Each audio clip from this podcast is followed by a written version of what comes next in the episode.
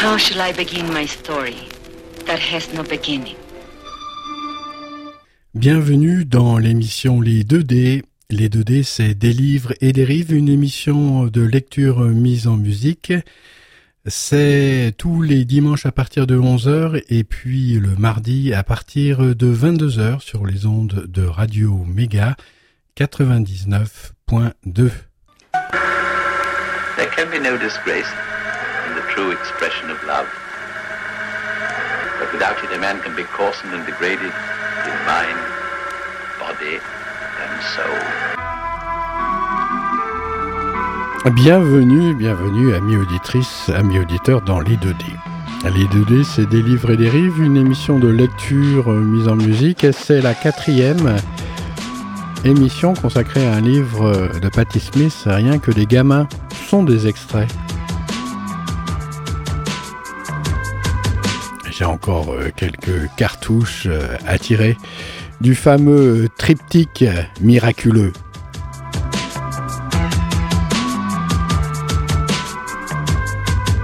Des cartouches à blanc, bien sûr.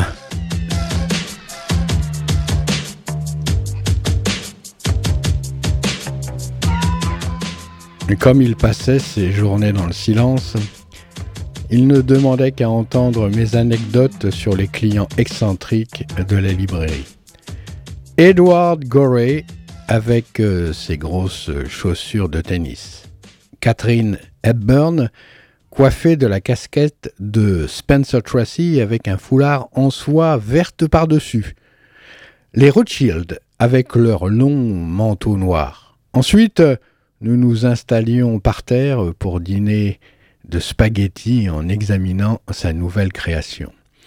Le travail de Robert m'attirait car son vocabulaire visuel était proche de mon vocabulaire poétique même si nous nous dirigions visiblement vers des destinations différentes, Robert me disait toujours Rien n'est terminé tant que tu ne l'as pas vu.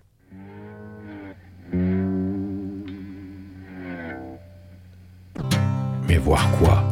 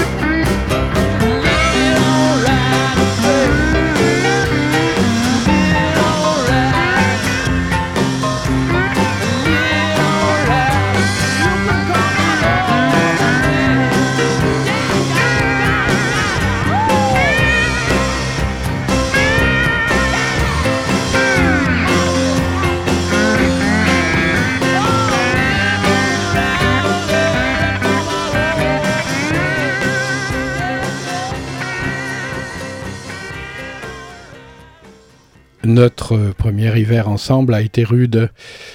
Même avec le meilleur salaire que je touchais chez Scribner's, nous avions très peu d'argent. Souvent, nous nous retrouvions dans le froid au coin de St. James Place, à loucher sur la sandwicherie grecque et le magasin d'art plastique, Jex, en nous interrogeant sur euh, la meilleure façon de dépenser nos quelques dollars, matériel de dessin ou sandwich au fromage grillé.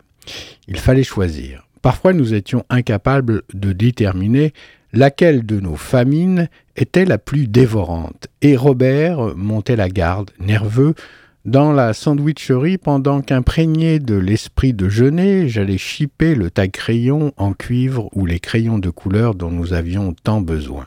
J'avais une vision plus romantique de la vie d'artiste et de ses sacrifices.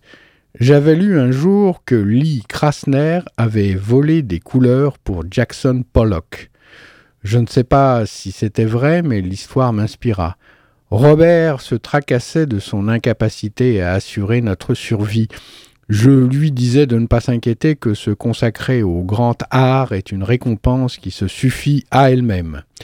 La nuit, nous passions des disques au son desquels nous aimions dessiner sur notre électrophone déglingué. Parfois, nous jouions à un jeu intitulé Le disque de la soirée. La pochette de l'album choisi était placée bien en vue sur le manteau de la cheminée.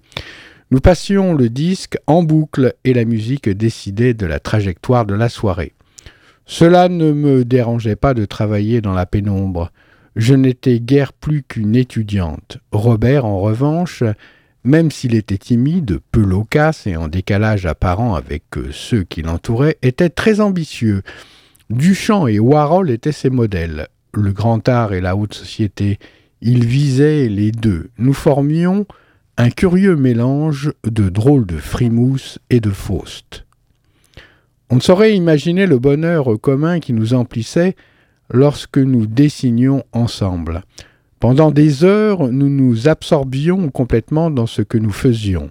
Sa capacité à se concentrer pendant de longues périodes déteignait sur moi et j'apprenais à son exemple. Quand nous faisions une pause, je faisais chauffer de l'eau pour préparer du Nescafé.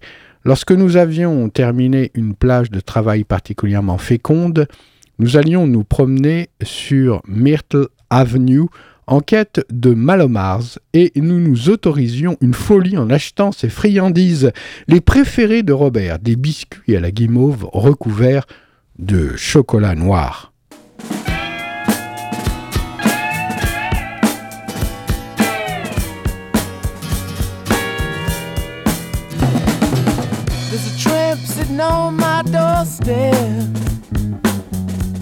trying to waste his time. His methylated sandwich.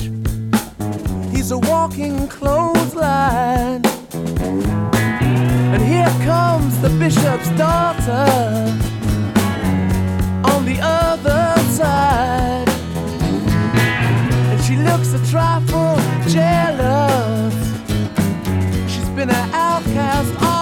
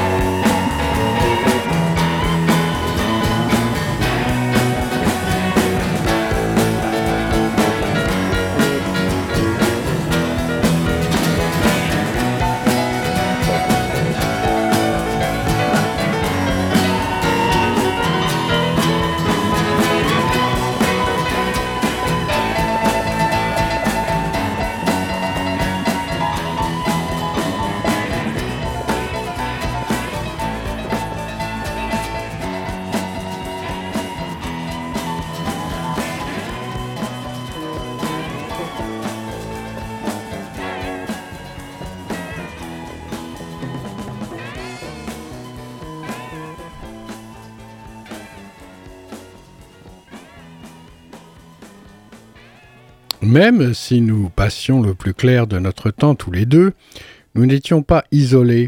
Nos amis venaient nous rendre visite. Harvey Parks et Louis Delsart étaient peintres. Parfois, ils travaillaient par terre avec nous. Louis a fait des portraits de nous deux, un de Robert avec un collier indien et un de moi avec les yeux fermés. Ed Hansen nous faisait partager sa sagesse et ses collages.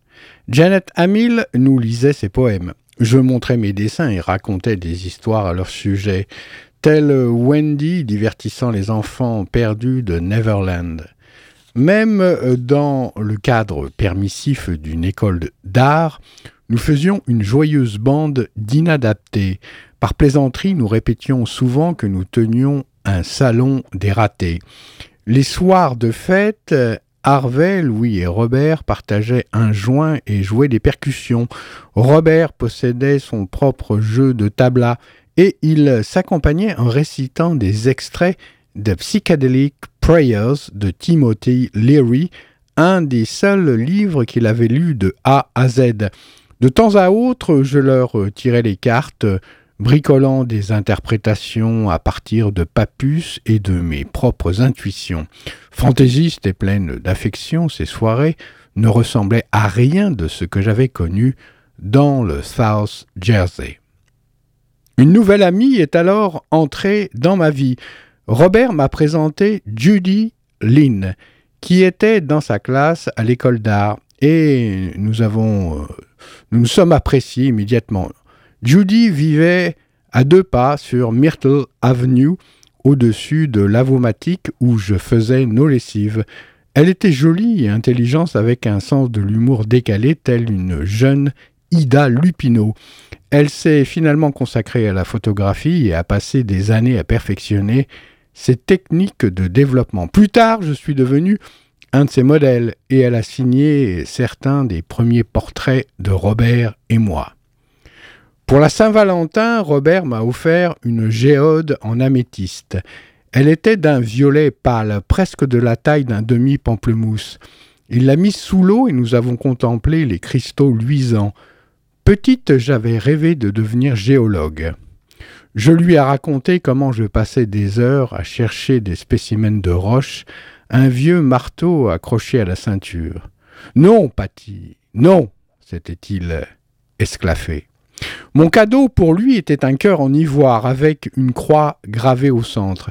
Quelque chose dans cet objet l'a poussé, fait rare, à évoquer une histoire de son enfance. Il m'a expliqué comment, avec les autres enfants de cœur, il allait secrètement fouiller le placard du prêtre pour boire le vin de messe. Le vin ne l'intéressait pas, ce qui l'excitait, c'était la sensation bizarre dans son ventre, le frisson de l'interdit.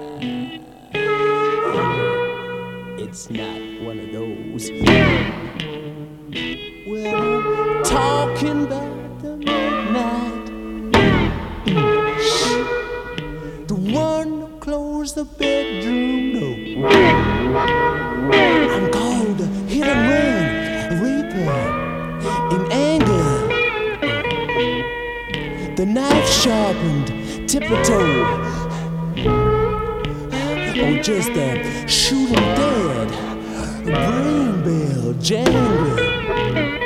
You know, the one you never seen before. So if you ever meet the midnight rambler,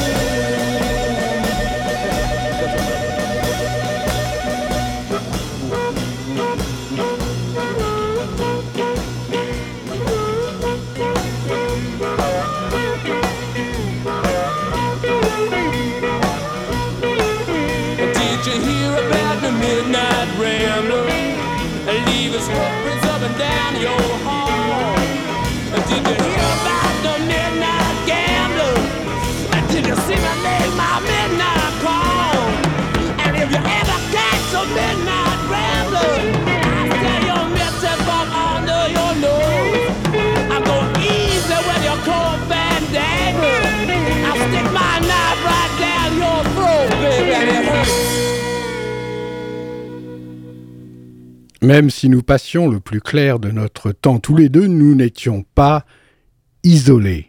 C'est des jeunes qui font un parcours long, euh, donc ça veut dire que c'est plusieurs milliers de kilomètres. Ce sont des jeunes qui sont à la rue, qui sont accaparés par des problématiques de survie au quotidien, qui donc du coup font passer leur santé en second plan, même si c'est très important pour eux, bien entendu, mais qui n'accèdent pas au- au système de soins traditionnel.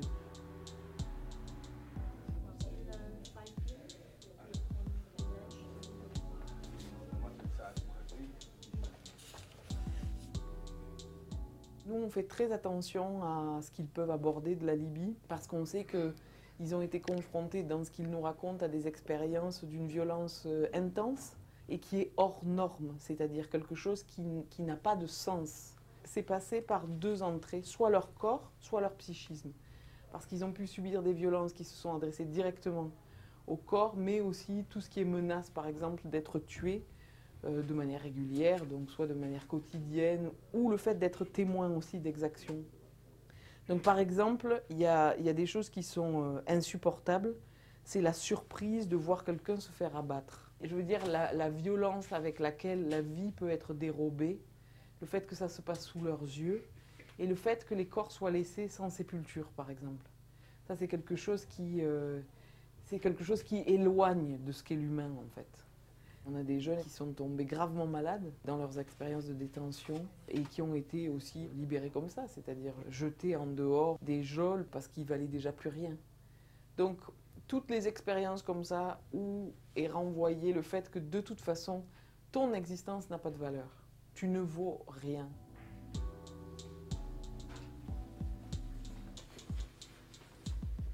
Ça veut dire qu'il y a quand même plusieurs expositions à de la violence dans, une, dans un temps où euh, ben, l'adolescence, on a énormément de force et énormément de fragilité. C'est-à-dire que du coup, ces expériences-là, elles vont venir percuter l'être humain en construction. L'autre jour, j'ai été interviewée par deux collégiennes qui me demandaient mais comment est-ce qu'ils ont pu venir seuls? C'est-à-dire comment est-ce que leurs parents ont pu les laisser partir et comment est-ce que ça se fait qu'ils n'aient pas voyagé? Avec d'autres, des membres de la famille. Et effectivement, le fait d'avoir éprouvé cette solitude, donc soit comme condition de départ, soit au fil de la route, soit à l'arrivée, ça va être quand même quelque chose d'assez problématique à cette période de la vie.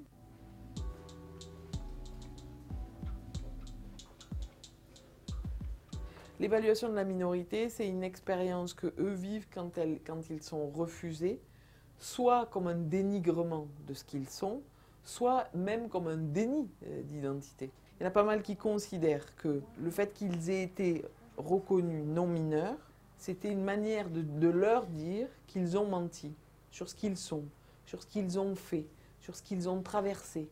Et là, il y a quelque chose qui, pour plusieurs d'entre eux, est insupportable. Euh, donc comme expérience fondatrice avec la société française, c'est ça qu'ils ont. Le fait de se raconter et donc d'entendre qu'en fait ce sont des menteurs. Comment est-ce qu'on peut venir à ce point à tester et décrédibiliser des expériences qui ont pu être aussi euh, ravageantes pour eux Et ils ont besoin qu'on les considère comme des gens, comme des personnes. Parce que c'est ça qui va faire qu'ils ne vont pas justement s'effondrer.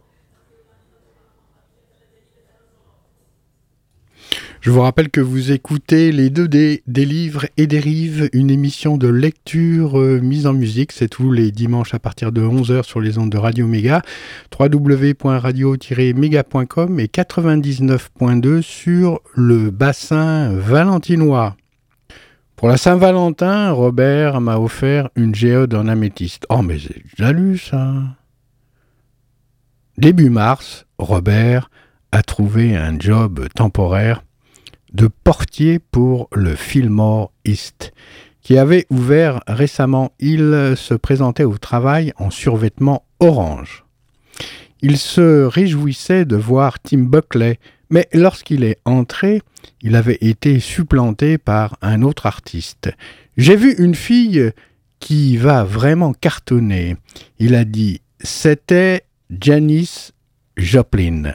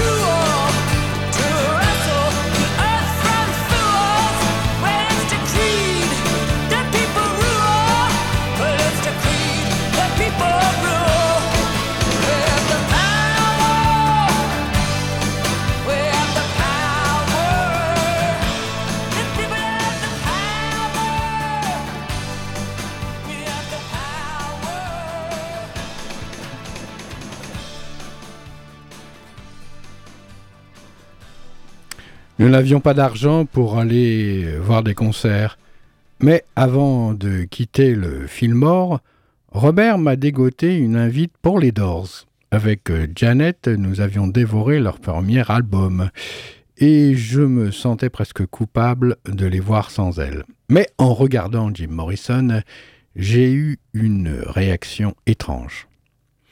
Tout le monde autour de moi semblait cloué, mais moi, j'observais le moindre de ses mouvements dans un état d'hyperconscience froide. Je me souviens de cette impression bien plus nettement que du concert. J'ai senti, en voyant Jim Morrison, que j'étais capable d'en faire autant. Je ne saurais dire ce qui m'a fait penser ça. Rien dans mon expérience ne me permettait de me dire que ce serait jamais possible. Pourtant, j'ai nourri cette prétention. J'ai ressenti à son égard à la fois de l'attrait et un certain mépris. Je sentais sa gêne profonde aussi bien que sa suprême assurance, tel un Saint Sébastien de la côte ouest. Il exudait un mélange de beauté et de mépris de soi et une douleur mystique. Quand on m'a demandé par la suite Comment étaient les Dors sur scène? Je me suis contenté de répondre qu'ils étaient formidables. J'avais un peu honte de la réaction que leur concert avait déclenchée chez moi.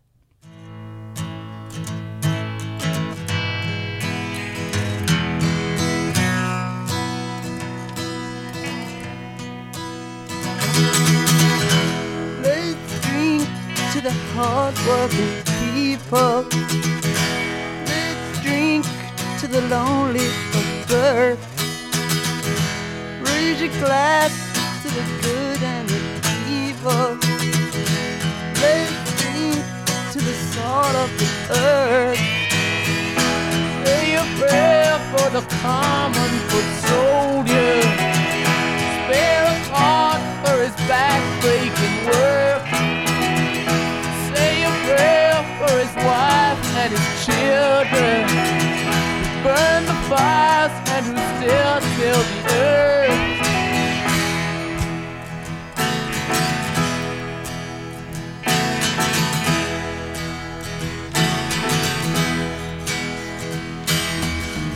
When I search a faceless crowd, a swirling mass of gray and black and white, they don't look real to me.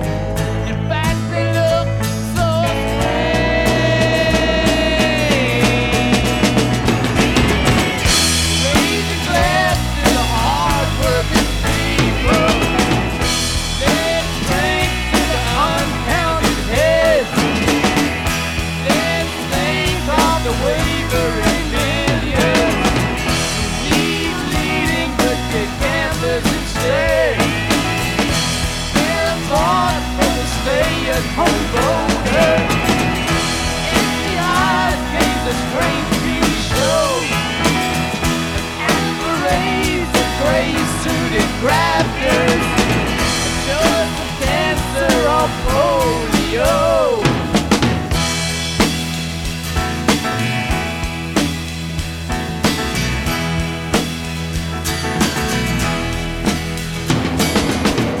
When I look into their faces crowd, this wordy mess of grays and black and white, they don't look real to me. Oh, don't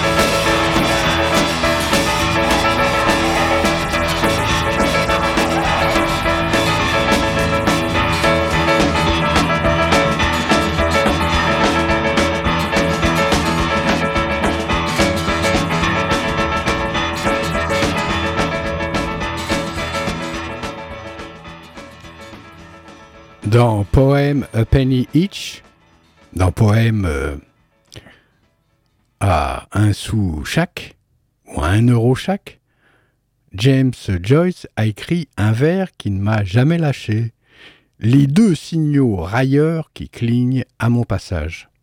Ils me sont revenus à l'esprit quelques semaines après le concert des Doors. Et j'en ai parlé à Ed Hansen. J'ai toujours beaucoup aimé Ed. Il était petit, mais robuste, et avec son par-dessus marron, ses cheveux châtain clair, ses yeux délicats et sa bouche large, il me faisait penser au peintre Soutine. Une bande de gamins turbulents lui avait logé une balle dans un poumon sur DeKalb Avenue, mais par bien des aspects, il n'était lui-même qu'un grand enfant. Il n'a rien dit de la citation de Joyce, mais un soir il m'a apporté un disque des Birds. Cette chanson va être importante pour toi, m'a-t-il dit en descendant le diamant sur So You Want to Be a Rock and Roll Star. Quelque chose dans cette chanson m'a enthousiasmé et troublé, mais je n'ai pu deviner son intention. Un soir de l'hiver 1968, on a frappé à notre porte pour nous dire qu'Ed avait des ennuis. Nous sommes partis à sa recherche. J'ai empoché l'agneau noir jouet que m'avait offert Robert. C'était le cadeau qu'il m'avait fait de mouton noir à mouton noir, et comme Ed avait lu aussi quelque chose d'un exclu, le talisman paraissait tout indiqué pour le réconforter. Ed était perché en haut d'une grue et refusait de descendre. C'était une nuit claire et froide. Pendant que Robert lui parlait, j'ai grimpé, lui donné l'agneau, il grelottait. Les rebelles sans cause, c'était nous, et il était Sal Mineo, notre triste compagnon. Griffith Park à Brooklyn. Ed est redescendu avec moi et Robert l'a raccompagné chez lui. Ne t'en fais pas pour l'agneau, a-t-il dit en rentrant. Je t'en trouverai un autre. Nous avons perdu Ed de vue, mais dix ans plus tard, il m'est revenu d'une façon inattendue. Je m'approchais du micro, ma guitare électrique en bandoulière, pour chanter le premier vers.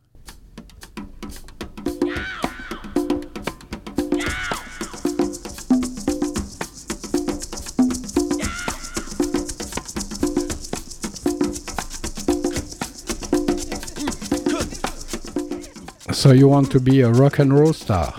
Please allow me to introduce myself. I'm a man of wealth and taste.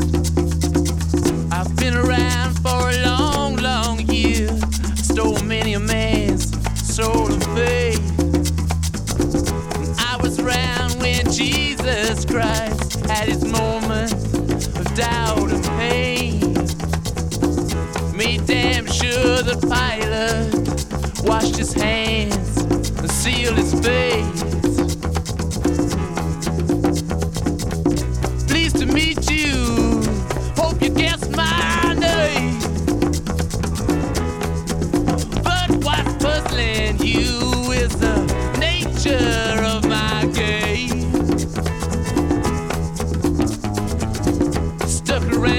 St. Petersburg when I saw it was a time for change.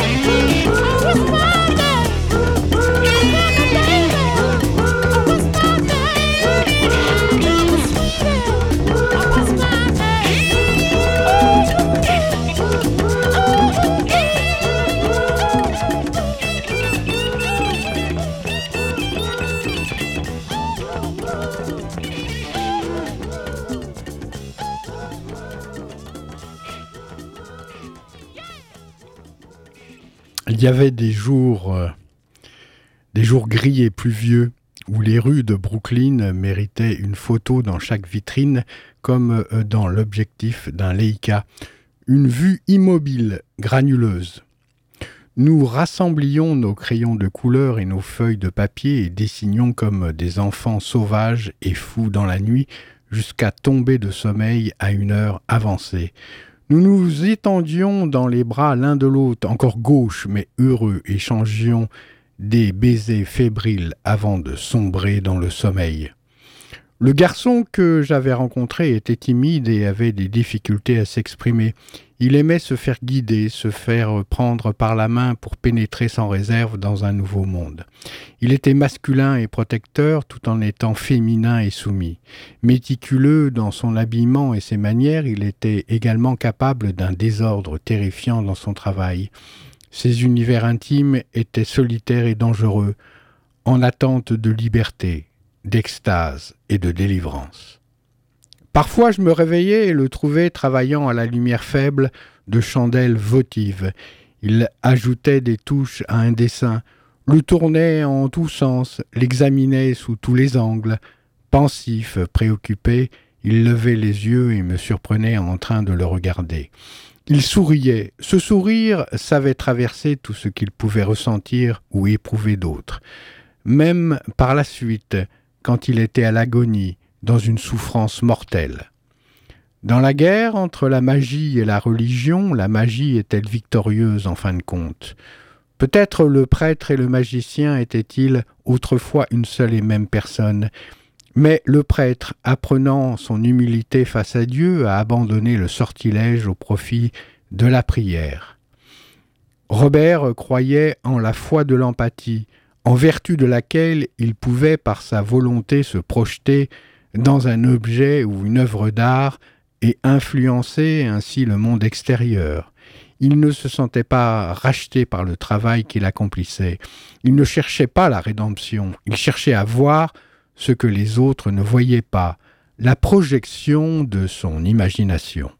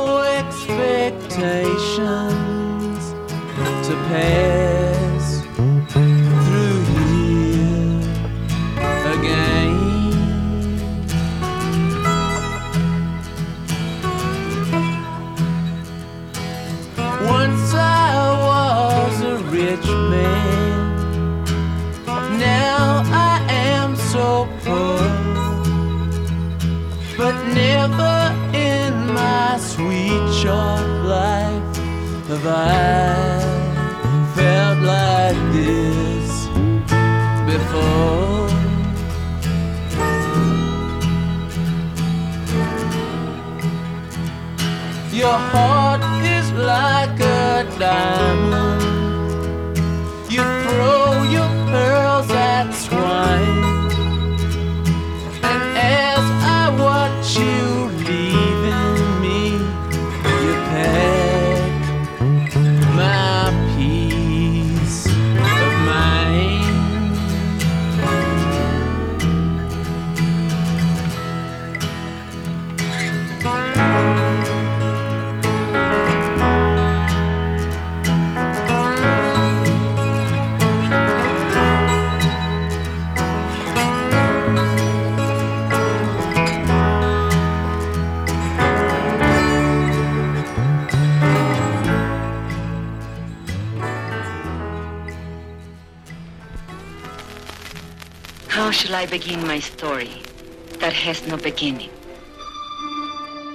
Bienvenue dans l'émission Les 2D, Les 2D, c'est Des livres et des rives, une émission de lecture mise en musique. C'est tous les dimanches à partir de 11h et puis le mardi à partir de 22h sur les ondes de Radio Méga 99.2. There can be no disgrace in the true expression of love. But without it, a man can be coarsened and degraded in mind, body, and soul.